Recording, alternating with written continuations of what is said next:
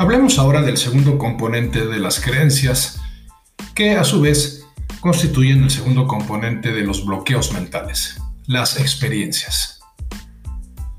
Las experiencias las podemos plantear a su vez en dos niveles distintos. Las experiencias internas, es decir, las que tenemos de manera interior y que generamos de acuerdo a la manera en que nos representamos las cosas.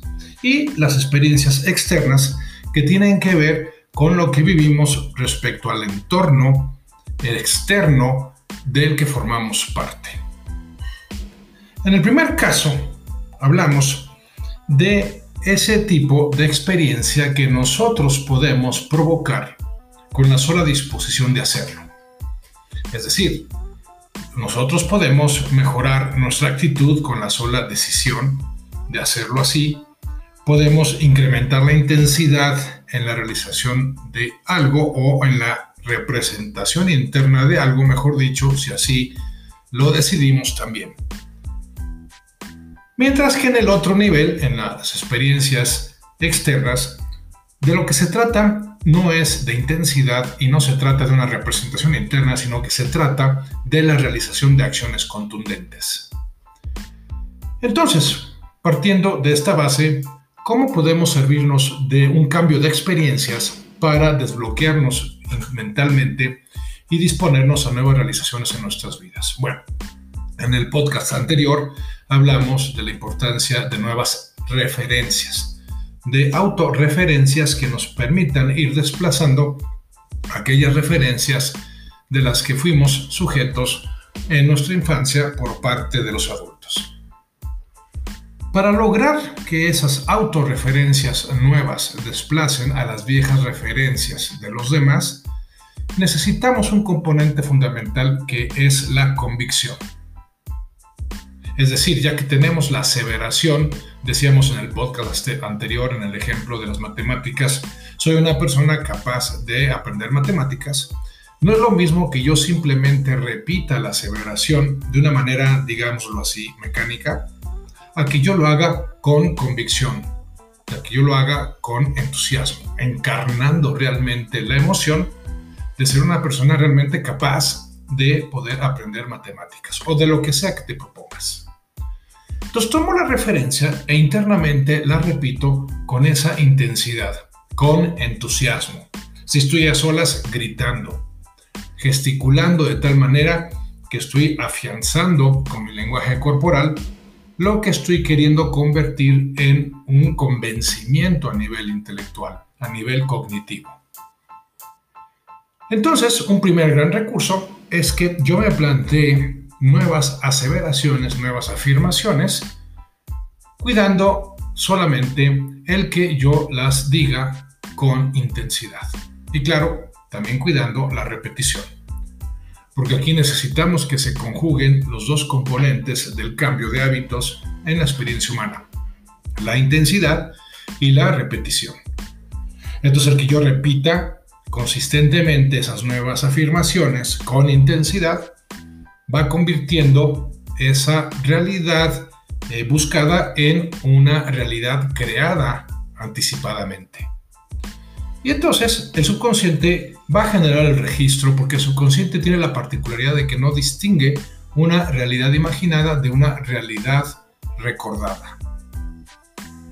Por eso las visualizaciones pueden ser tan poderosas, pero el problema de las visualizaciones es que o nos falta intensidad, que en este caso sería atención a los detalles, o nos falta repetición. Por otro lado están las, las experiencias enfocadas hacia nuestro entorno.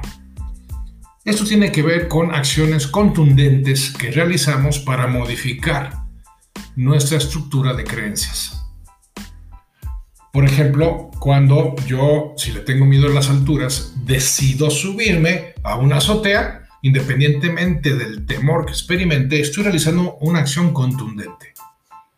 Y si la repito el suficiente número de veces, entonces podré traspasar la barrera emocional, en este caso de temor, que me genera justamente el bloqueo mental. Si estamos hablando del mundo de las ventas, por ejemplo, el que yo me dedique a prospectar por teléfono, por WhatsApp, por correo, en frío, de puerta en puerta, va logrando que yo vaya superando esa resistencia interior y por lo tanto me vaya desbloqueando de ello.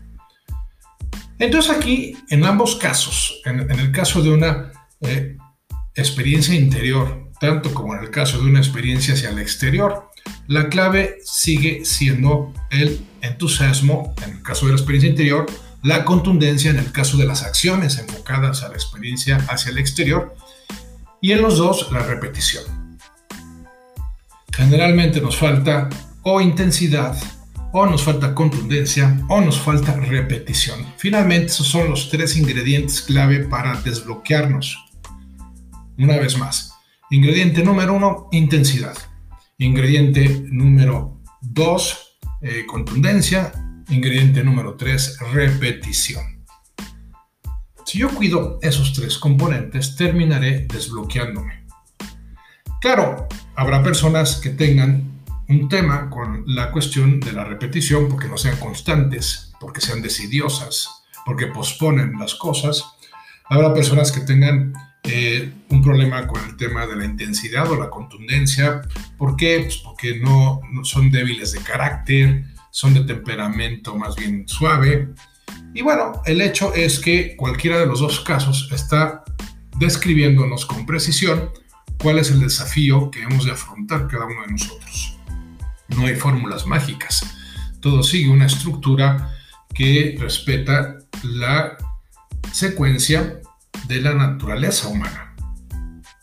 Por eso, amigas, amigos míos, si ya identificamos cuál es el tema de nuestras vidas, ya identificamos cuál es la nueva creencia con la cual queremos desplazar a la vieja, entonces lo que nos resta es estar planteando esa creencia en la forma de una autorreferencia que se repite con intensidad o en la forma de una experiencia que se concreta en acciones contundentes y que se mantienen de manera reiterada un día sí y otro también. Si nosotros cuidamos estos aspectos y procuramos estas estrategias, será cuestión de tiempo, y no estamos hablando ni siquiera de meses, será cuestión de días que logremos eliminar nuestras barreras mentales, que logremos desbloquearnos. Entonces, identifiquemos qué es lo que nos falta. Si ya tenemos las nuevas referencias, tal vez nos faltan nuevas acciones que respalden a la nueva creencia. Bueno, hay que concretarlas en tareas específicas y hay que hacerlas de manera contundente y hay que hacerlas de manera reiterada. Y también el que esa nueva referencia, esa nueva afirmación que va a caracterizar nuestra nueva forma de pensar, la estemos repitiendo continuamente, internamente, con intensidad. La estemos visualizando con lujo de detalles hasta que se convierta en una realidad materializada en el exterior, porque se convirtió previamente en una realidad intensificada en el interior.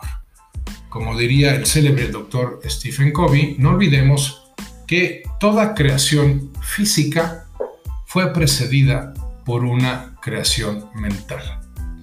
Queremos cambiar las cosas a través del mundo físico sin caer en la cuenta de que primero tenemos que lograr cambiar las cosas en el nivel mental.